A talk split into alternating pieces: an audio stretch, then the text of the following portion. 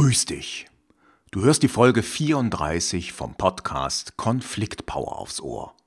Sie trägt den Titel Hierarchie gleich Diktatur, wie wir strukturelle Konflikte in Organisationen verhindern. Mein Name ist Axel Maluschka. Du erfährst hier ganz nebenbei, warum viele Konflikte in Organisationen wegen der Hierarchie entstehen, warum es sich dabei um strukturelle Konflikte handelt und warum der Mensch für Hierarchien nicht gemacht ist. Und natürlich beleuchten wir heute auch die Frage, was das für die Zukunft der Arbeit und für dich persönlich bedeutet. Doch zunächst starten wir wie immer mit wohltuender Musik. Die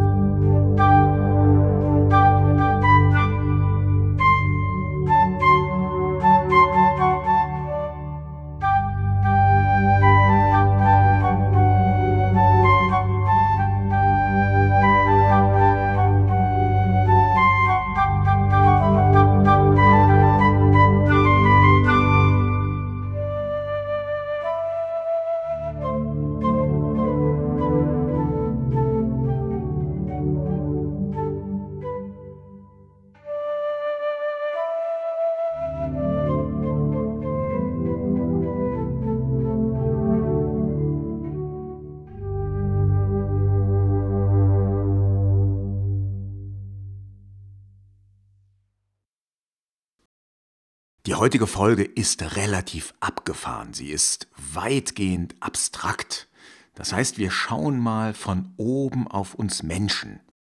Dieser Durchblick kann dir verstehen helfen, warum viele Konflikte in Firmen und Organisationen entstehen und warum wir sie nicht so richtig vermeiden können, aber wie wir sie in Zukunft abschwächen können, also zumindest das, oder wie wir in Zukunft vielleicht uns etwas anders organisieren können, um solche strukturellen Konflikte ganz zu verhindern. Ja, der grundlegende Gedanke, den ich dir heute mit auf den Weg gebe, den ich als Impuls mit reingebe, der findet sich in meinem US-System auch an erster Stelle, also sehr prominent. Und er lautet ganz einfach, Hierarchien existieren nicht. Alle Positionen, alle Posten, alle Titel, alle Ränge innerhalb der Hierarchien existieren nicht. Sie sind ausgedacht. Ach, falls du dich gerade fragst, was ist eigentlich dieses US-System, was Axel gerade erwähnt hat, geh einfach auf meine Seite maluschka.com. Dort findest du das US-System. Es ist ein Kommunikationssystem, ein System des Miteinander. Das besteht aus zehn Leitsätzen, die wiederum in drei Modulen zusammengefasst sind. Ja, und darin erfährst du, wie du eine souveräne Konfliktkultur in einer Gruppe oder in deinen Beziehungen aufbauen kannst. Also schau mal vorbei, es ist für dich kostenlos und du kannst es dir in Ruhe anschauen. Okay, kommen wir zum Grundgedanken zurück. Hierarchien existieren nicht. Jetzt hast du vielleicht gerade gedacht, hey, was erzählt denn der Axel da für einen Quatsch? Ich habe doch einen Chef, ich arbeite doch in einer Firma, dort kann ich mir das Organigramm angucken. Natürlich gibt es da einen Geschäftsführer oder einen Vorstand. Ey, hallo, was ist denn das für ein Quatsch? Hierarchien gibt es. Ja, es gibt sie, aber nur in unseren Köpfen. Hierarchien kannst du nicht anfassen. Hierarchien bestehen aus Menschen und die Menschen haben sich auf die Form der Organisation geeinigt. Soweit einverstanden? Okay. Es gibt einige Probleme dadurch, dass wir uns in dieser Form organisiert haben. Also das heißt, dass wir gesagt haben, es gibt einen Chef und der sagt, wo es lang geht oder in welcher Form es irgendwo lang geht oder in welche Richtung wir gehen. Diese Form der Organisation hat einige Probleme mit sich gebracht. Zum Beispiel gibt es natürlich weniger Führungsposten als Posten der Geführten ja, das heißt also, nach oben hin wird die Luft dünner. Das bedeutet, die erstrebenswerten Posten oben sind knapp und die sind natürlich künstlich verknappt. Das, was sich die meisten Menschen erhoffen, wenn sie eine bessere Position haben, sind dann mehr Ressourcen, angeblich mehr Freiheit, wobei das in der Realität meistens mehr Entscheidungsfreiheit und Kontrolle bedeutet, mehr Ansehen und mehr Status, aber nicht wirklich mehr Freiheit über die eigene Zeit. Ja, und durch diese künstliche Verknappung werden unnötige Kämpfe heraufbeschworen. Das ist, glaube ich, auch verständlich. Das nächste Problem, was wir durch Hierarchien haben, ist, dass wir oftmals schlechtere Entscheidungen durch Einzelpersonen haben als durch die Gruppe. Und da verweise ich mal auf eine oder zwei meiner Podcast-Folgen, die ich zum Thema New Work gemacht habe. Einmal mit dem Simon Bieler, der sich als Geschäftsführer in seiner Firma selber abgeschafft hatte. Und dann auch auf das Gespräch mit seinen Mitarbeitern. Ich verlinke dir in den Show Notes die beiden Episoden. Ja, das nächste Problem, was durch Hierarchien entsteht, ist ganz einfach. Ich fasse es mal so zusammen. Der Mensch ist nicht für Macht gemacht. Meiner Beobachtung nach gehen die wenigsten Menschen mit ihrer Macht wirklich verantwortungsbewusst um. Ja, und vielleicht hängt dann auch der nächste Punkt damit zusammen, die wenigsten Machthaber denken langfristig. Das heißt, Entscheidungen einer Minderheit werden meistens über die Mehrheit und über die Zukunft der Mehrheit getroffen und dadurch haben wir höchstwahrscheinlich sehr viele der globalen Probleme verursacht. Sowas wie Klimawandel, sowas wie Ungleichverteilung von Wohlstand auf der Welt, eben all diese Ungerechtigkeiten, die auch zwischen den Generationen auftreten. Wie komme ich zu der starken Aussage, es gibt keine Hierarchien? Äh, ich erweitere die Aussage sogar nochmal, wir Menschen brauchen keine Hierarchien. Und damit nähern wir uns der ersten Frage, die wir heute mal zu beantworten versuchen, nämlich was ist die natürliche Ordnung des Menschen? Leben wir in Hierarchien von Natur aus oder sind wir anders organisiert? Und meine Antwort, du ahnst es schon, heißt, wir sind anders organisiert. Ich will dir auch begründen, warum. Das menschliche Gehirn ist im Lauf von zwei, zweieinhalb Millionen Jahren entstanden und optimiert worden den Menschen, so wie er heute existiert, den Homo sapiens, gibt es seit schätzungsweise 200.000 Jahren, wobei wir vor 70.000 Jahren nochmal so eine Art kognitiven Sprung, eine kognitive Revolution gehabt haben. Das will ich ja aber nicht vertiefen. Fakt ist für die meisten Anthropologen, also die Menschenkenner, die, die sich wissenschaftlich mit dem Thema Mensch beschäftigen, dass unsere Vorfahren, äh, als sie noch als Nomaden und Wildbeuter und Kräutersammler gelebt haben, in Herden oder Horden gelebt haben von etwa 20 bis 50 Menschen. Das waren egalitäre Horden, also da gab es keinen, der irgendwie besser gestellt war als der andere, alle waren sozusagen gleichberechtigt, gleichgestellt. Ja, und äh, in diesen Gruppengrößen lebten wir und für diese Gruppengröße ist unser Gehirn auch optimiert. Das kannst du auch mal überprüfen. Du wirst im Laufe deines Lebens vermutlich mit bis zu ungefähr 150 Menschen eine engere Bindung aufbauen. Bei mehr wäre dein Gehirn überlastet. Und das kann man auch heute beobachten. Gruppen von bis zu 150 Menschen organisieren sich noch selbstständig, auch über Klatsch und Tratsch.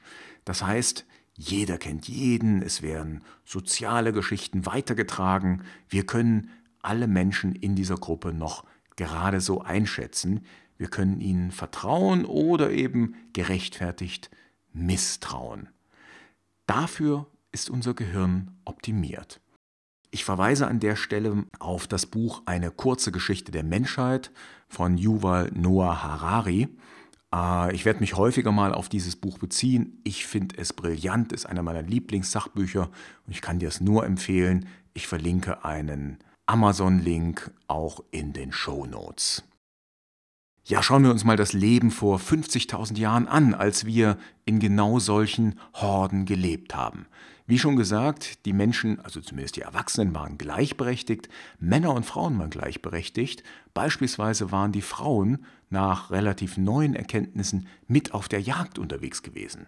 Also so dieses Selbstbild, was wir Männer von uns haben, wir waren die Jäger und wir haben die Horde ernährt, das ist Bullshit. Das ist so ein äh, Trugbild, was wir uns gerne selber einreden. Das stimmt nicht. Die Frauen waren aller Wahrscheinlichkeit nach mit auf der Jagd und sie haben übrigens auch wesentlich seltener Kinder bekommen als dann später, als wir Landwirte und Viehzüchter waren, nämlich damals nur etwa alle drei bis vier Jahre. Die Horde war hauptsächlich verwandtschaftlich organisiert. Es gab also auch einen Austausch zwischen verschiedenen Horden. Ja, wenn sich also zwei Horden getroffen haben, dann haben die sich nicht gleich bekriegt, sondern wahrscheinlich erst einmal beschnuppert. Und dann gab es auch einen Austausch zwischen den einzelnen Horden, was sicherlich auch sinnvoll war wegen der Genvielfalt. In den Horden, haben wir schon gesagt, gab es keine ewigen Hierarchien. Es gab maximal so etwas wie eine informelle Führerschaft. Oder ich nenne es eigentlich ganz gerne auch eine temporäre Hierarchie. Das gab es sicherlich. Das heißt also, wenn es darum ging, in welche Richtung zieht die Horde weiter, dann wurde wahrscheinlich der Älteste befragt, der die meiste Erfahrung hatte. Und wenn der überzeugend vorgetragen hat, was er entscheidet, dann hat sich die Horde sicherlich danach gerichtet. Wenn du krank warst, dann bist du zum Heiler oder zum Schamanen oder wo auch immer hingegangen, also dem, der sich auf dem Gebiet am besten auskannte. Wenn du auf Jagd warst, dann hast du auf den besten Jagdstrategen oder den besten Jäger gehört. Ja, wenn der gesagt hat, dort rennen wir lang, da ist das Wild, dann seid ihr in die Richtung gerannt. Am Abend war derjenige der Chef, der, ja, vielleicht schmächtig war, der sich nicht besonders gut mit Beeren und Kräutern auskannte, der noch nicht mal Feuer machen konnte oder das Feuer überwachen konnte, aber der die besten Geschichten erzählen konnte. Am Abend war der beste Geschichtenerzähler am Lagerfeuer der Chef. Ähm, die beste Sammlerin, äh, der beste Sammler, die haben die Sammlergemeinde angeführt, wenn die also in den Wald sind, um Beeren, Kräuter, Früchte zu finden. Ähm, der beste Tierkundige hat geschaut, äh, in welche Richtung gehen die Tierherden, wo müssen wir lang. Ja, und dann gab es sicherlich auch welche, die sich am besten um die Kinder kümmern konnten. Also in dem Sinne gab es höchstwahrscheinlich temporäre Hierarchien. Das hat auch gut funktioniert, weil einfach jeder jeden kannte. Du konntest niemanden anderen etwas vormachen. Du kannst dich nicht hinter einem Diplom verstecken oder einem Abschluss, einem irgendetwas, sondern jeder weiß, was du kannst und wie du drauf bist und welchen Wert du für die Gemeinschaft, für die Horde hast. Niemand käme auf die Idee, einen Unfähigen zum Chef der Jagd zu ernennen. Wenn also das Überleben der Horde vom Jagderfolg abhängt, dann machst du nicht den Chef vom, äh, den Sohn vom Ältesten äh, zum Jagdstrategen, äh, nur weil der Bock drauf hatte, weil der Älteste jetzt sagt, das ist mein Sohn, der wird jetzt mal die Jagd leiten. Nein, dann würden ihm alle die, den Vogel zeigen und sagen, hallo, wir haben Hunger, wir brauchen etwas zu essen. Also von daher wurde dann derjenige, der die größten Kompetenzen hat, ganz sicherlich zum Jäger oder zum Jagdchef ernannt oder Chefjäger, wie auch immer. Apropos Überleben, äh, das ist auch noch so ein, ein Mythos, ein Märchen, ähm, das wir uns alle heutzutage erzählen. Die Jäger und Sammler, also unsere Vorfahren, erlitten ganz selten Mangel. Das heißt, die Natur hat ihnen aller Wahrscheinlichkeit und allen Knochenfunden nach all das geliefert, was sie zum Überleben brauchten. Natürlich gab es Klimawandel, es gab Einbrüche, also im Sinne Wetterumbrüche, schwierige Zeiten, Dürren etc. Aber dann sind die Horden einfach dorthin gezogen, wo das Klima, das Wetter besser war. Was wir auch noch wissen müssen, äh, es gab damals kaum Besitz, denn die Horden sind viel umhergezogen, sie haben nomadisch gelebt. Also das heißt, das, was du besessen hast, musstest du auch tragen können. Da hattest du also keinen Bock jetzt äh, viel mit dir rumzutragen. Und auch noch interessant über das damalige Leben ist, dass die Menschen vermutlich sehr viel Freizeit hatten. Das heißt, sie haben für ihren, ja, ich sag mal, äh, Lebenserhalt ungefähr vier bis sechs Stunden pro Tag gearbeitet. Heute gehst du, wenn du Vollzeit arbeitest, für den Gelderwerb acht Stunden pro Wochentag arbeiten und dann machst du noch den Haushalt. Das heißt, wenn du das Wochenende mitzählst, kommst du vermutlich auf acht bis elf Stunden Arbeit pro Tag. Da waren uns also unsere Vorfahren deutlich voraus, was Freizeit angeht. Ja, wie sind die Hierarchien entstanden? Hier zitiere ich zum großen Teil wieder den Harari, der das wunderbar zusammengefasst hat. Äh, Hierarchien sind vor etwa 6000 Jahren entstanden. Sie sind zusammen mit der Schrift und Informationen über Schulden und Besitztümern entstanden. Wie kam das? Ganz einfach, vor etwa 12.000 Jahren gab es die sogenannte Neolithische Revolution. Das heißt, der Mensch hat Landwirtschaft und Viehzucht erfunden, ist sesshaft geworden und von den Anfängen der Landwirtschaft und Viehzucht hat sich diese Form des Lebens unter der gesamten Menschheit oder fast unter der gesamten Menschheit verbreitet. Das heißt, der Mensch hat sich niedergelassen, er fing an, Häuser, Behausungen zu bauen und hat sich dann in Dörfern und später in Städten organisiert. An diesen Plätzen des Zusammenlebens musste es dann auch einen Überblick geben, wem was gehört und wer wem was schuldet. Ja, und auf diese Art entstand Verwaltung, Obrigkeit und eben unsere ausgedachte Ordnung. Unter anderem natürlich zur Konfliktbewältigung. Denn wenn sich zwei gestritten haben, sagen wir mal, ein Landwirt hat sich äh, mit einem anderen Landwirt gestritten, wo jeweils das Feld des einen aufhört und das Feld des anderen anfängt. Da ist dann eine Obrigkeit eingeschritten, hat gesagt, hier auf diesem Papyrus oder vielleicht gab es damals nur Steintafeln, das weiß ich nicht genau. Hier steht genau drauf, dein Feld geht bis zu diesem Baum und danach fängt das Nachbarfeld an. Ja, also das heißt, im Endeffekt galt diese Form der Ordnung, der Konfliktbewältigung. Hierarchien waren damals Informationssysteme. Das heißt, die Oberen in der Hierarchie hatten mehr Zugriff auf Informationen. Je weiter oben du in der Hierarchie standest, desto mehr Zugriff auf Informationen hattest du. Ja, schauen wir uns mal die Wortherkunft der Hierarchie an. Ah, das besteht aus zwei Teilen. Hieros, das ist altgriechisch und bedeutet so viel wie heilig, gottgeweiht, zu den Göttern gehörig. Ja, und das zweite Wort, Arche, da wird oftmals übersetzt mit Herrschaft oder auch äh, das Verb dazu eben herrschen. Ich äh, verlinke da mal zu wissen.de, dort wird das so erklärt. Es gibt allerdings auch die Bedeutung, dass das Wort Arche nicht Herrschaft bedeutet, sondern dass es etwas anderes heißt. Herrschaft heißt im Altgriechischen Krateia, wie in Theokratie oder Demokratie. Ja? Demokratie, die Herrschaft des Volkes. Das Wort Archo oder Arche soll im Griechischen eher so etwas bedeuten wie Anfang.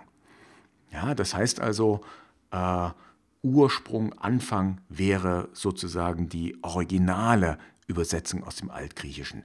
Ich gebe dir dazu auch einen Link, wo ich das gefunden habe. Äh, das ist die Seite rettesichwerkann.com. Das ist ein Artikel, der beschäftigt sich über die Anfänge oder über die Entstehung des Patriarchats. Fand ich recht interessant. Hm, der ist natürlich äh, politisch angehaucht, nee, nicht angehaucht, aber schon hat eine eindeutige Richtung. Aber diese Erklärung äh, fand ich sehr interessant. Das heißt also, Hierarchie bedeutet so viel wie der heilige Anfang oder der heilige Erste. Und da steckt auch schon wieder das Thema heilig drin. Wir erklären etwas als heilig, wir laden es also mit Bedeutung auf, wenn es von Natur aus keine übergroße Bedeutung hat. Das heißt also, daran merkst du auch schon, die Hierarchie wird mit Bedeutung aufgeladen, weil sie von Natur aus nicht existiert. Höchstwahrscheinlich. Ja, einen Gedanken will ich auch noch mit dir teilen und er stammt auch wieder von Yuval Noah Harari und zwar stammt er aus seinem Buch 21 Lektionen für das 21. Jahrhundert. Dort kommt er vor in der Lektion 17, die hat den Titel Postfaktisch. Sinngemäß sagt dort Harari, jede Organisation, die größer ist als 150 Menschen, wird durch gemeinsame Geschichten zusammengehalten, also durch Mythen und Fiktion. Das ist alles ausgedacht, das ist frei erfunden. Wie zum Beispiel der Mythos, unsere Nation ist die großartigste der Welt. Oder auch der Mythos, Gott ist allmächtig, wer an ihn glaubt, wird vom Leid erlöst. Oder auch, wir bauen auch in 100 Jahren noch die besten Autos der Welt. Und damit zitiere ich einmal den Harari wörtlich. Äh, das Zitat stammt aus dem Taschenbuch von Seite 374 von seinen 21 Lektionen. Und da heißt es, wenn Sie Macht wollen, werden Sie irgendwann damit beginnen müssen, Fiktionen zu verbreiten. Wenn Sie die Wahrheit über die Welt erfahren wollen, frei von allen Fiktionen, dann werden Sie irgendwann auf Macht verzichten müssen. Das finde ich unfassbar stark als Impuls und als Gedanke. Du musst dich entscheiden, was willst du haben? Macht oder Wahrheit? Und ich kann dem nur zustimmen, aufs tiefster Seele, aus tiefstem Herzen. Äh, das ist die ganze Zeit meines Lebens mein Gefühl gewesen. Ich muss mich in irgendeiner Form entscheiden zwischen Macht oder Wahrheit. Wenn du dieser Aussage zustimmst, darfst du dich nun fragen, wofür entscheidest du dich? Eine weitere Frage stellt sich mir auch schon seit einigen Jahren, ist Macht ein Grundbedürfnis? Also ein Grundbedürfnis von uns Menschen. Ich äh, lese immer wieder in der psychologischen Literatur, dass das ein Grundbedürfnis wäre. Ich glaube nein. Ich glaube, es ist in Wahrheit eine Strategie zur Erfüllung unserer Grundbedürfnisse. Und zwar zur Erfüllung der beiden Grundbedürfnisse Gruppenzugehörigkeit, also Verbundenheit mit anderen und gleichzeitige persönliche Entwicklung. Ich glaube deshalb nicht, dass Macht ein Grundbedürfnis ist oder das Streben nach Macht, weil ich kaum das habe, was man so schön Machtbewusstsein nennt. Das heißt, Macht, die fasziniert mich, aber eher so als amüsierten Beobachter. Und je älter ich werde, desto eher sehe ich die Schattenseiten der Macht. Ich glaube, ein Grundbedürfnis ist, wie gesagt, die Verbundenheit in der Gruppe und dort eben auch innerhalb der Gruppe wahrgenommen zu werden. Wir sind soziale Menschen. Wir wollen andere Menschen nicht kontrollieren oder ihnen vorschreiben, was sie zu tun, zu lassen oder zu denken haben. Das wollen nur kranke Menschen. Deshalb ist für mich dieses Streben nach Macht ein nicht ganz gesundes Streben und keine wirklich gesunde Strategie. Einfluss zu haben, die Zukunft mitzubestimmen, das wiederum ist ein gesundes Streben. Damit komme ich dann schon zum Abschluss oder vielleicht auch zu einem Fazit. Gibt es so etwas wie eine menschliche Art, zusammenzuleben? Hm, auch da hat Harari eine Antwort gegeben. Er sagt, vielleicht gibt es keine wirkliche Art. Vielleicht ist unsere Besonderheit, dass nicht die Gene unsere Gruppen und Gesellschaftsstrukturen bestimmen, sondern dass das unsere Entscheidungen machen. Ja, er meinte, also Harari meinte, bei den fünf bis acht Millionen Menschen, die vor der neolithischen Revolution über die Erde zogen, da gab es wahrscheinlich ganz viele verschiedene Kulturen, verschiedene Bräuche, verschiedene Traditionen. Die einen, die vielleicht in Bayern durch die Gegend gezogen sind, die hatten eine strenge Hierarchie, äh, die hatten Monogamie, die hatten vielleicht auch sowas wie Besitztum, was ganz klar geregelt war. Und die anderen in Sachsen, die waren eher egalitär, ohne Hierarchie. Die haben äh, wild durch die Gegend gevögelt und äh, hatten keinerlei Besitztümer oder nur ganz kleine Sachen als Besitz. Also von daher, es kann sein, dass wir Menschen keine feste Art zusammenzuleben haben. Es stellt sich eigentlich die Frage, was ist für die Zukunft das günstigste? Meiner Beobachtung nach verzichten immer mehr Organisationen, also in dem Fall Unternehmen, auf Hierarchien. Hier sind die Stichwörter New Work, agile Teams, Scrum etc. Ich habe ja schon verwiesen auf meine beiden Podcast-Folgen, wo ich mich mit dem Thema beschäftigt habe. Da werde ich sicherlich auch in Zukunft noch mehr machen, aber darauf verweise ich an der Stelle. Ich glaube, die Zukunft der Arbeit wird vor allen Dingen auch durch lose Netzwerke aus Freelancern, Solopreneuren oder agilen Teams bestehen. Wir sollten auch nicht vergessen, dass sehr viel Arbeit in den nächsten 20, 30 Jahren durch Roboter und künstliche Intelligenzen, also durch KIs, übernommen werden wird. Vor allen Dingen die Verwaltung und auch in der Politik werden viele Entscheidungen durch KI gefällt werden, weil die einfach, ähm, sagen wir mal, Daten zusammenfassen und günstig auswerten können. Also das heißt, Verteilung unter dem Gesichtspunkt von Gerechtigkeit und unter dem Gesichtspunkt von, dass möglichst viele Menschen möglichst viel emotionalen Gewinn daraus ziehen, das wird sicherlich zunehmend auch durch Computer und KI erfolgen. Ich hoffe dann auch, dass politische Entscheidungen klug und im Sinne der Mehrheit und vor allen Dingen auch im Sinne der künftigen Menschen erfolgen wird. Und hoffentlich schaffen wir Strukturen fernab der heutigen Hierarchien, die diese klugen Entscheidungen begünstigen. Zum Schluss habe ich eine kleine Bitte an dich. Geh doch bitte mal auf meine Homepage maluschka.com-podcast, also maluschka.com/podcast oder auf die heutige Folge direkt maluschka.com/034 maluschka.com-034. Dort findest du dann nicht nur das Transkript und die Links, die Show Notes, sondern auch einen Teilenschalter, also sowohl auf meiner Podcast-Seite, die den Überblick über alle Podcast-Folgen liefert, als auch die Links zu den üblichen Playern, aber auch auf der Seite zur heutigen Folge. Die Teilenschalter sind entweder auf der linken Seite, auf dem Desktop oder unten auf mobilen Ansichten. Und dort kannst du bitte die heutige Folge oder meinen Podcast teilen. Ich bitte dich also, teile sie in ein Netzwerk deiner Wahl. Am besten wären LinkedIn oder Facebook. Und dann schreib in dem Posting, was du durch den Podcast gelernt hast oder gib mir ein einfaches Feedback dazu. Wenn du mich mit verlinkst innerhalb deines Postings, dann kann ich das auch sehen und lesen und kann auch darauf antworten. Ich freue mich, wenn du mir diesen Gefallen tust. Du machst dadurch auch den Podcast innerhalb der Netzwerke ein bisschen bekannter. Ich danke dir heute fürs Zuhören. Ich wünsche dir eine richtig gute Zeit. Mach's gut, bis demnächst. Ciao, ciao und tschüss.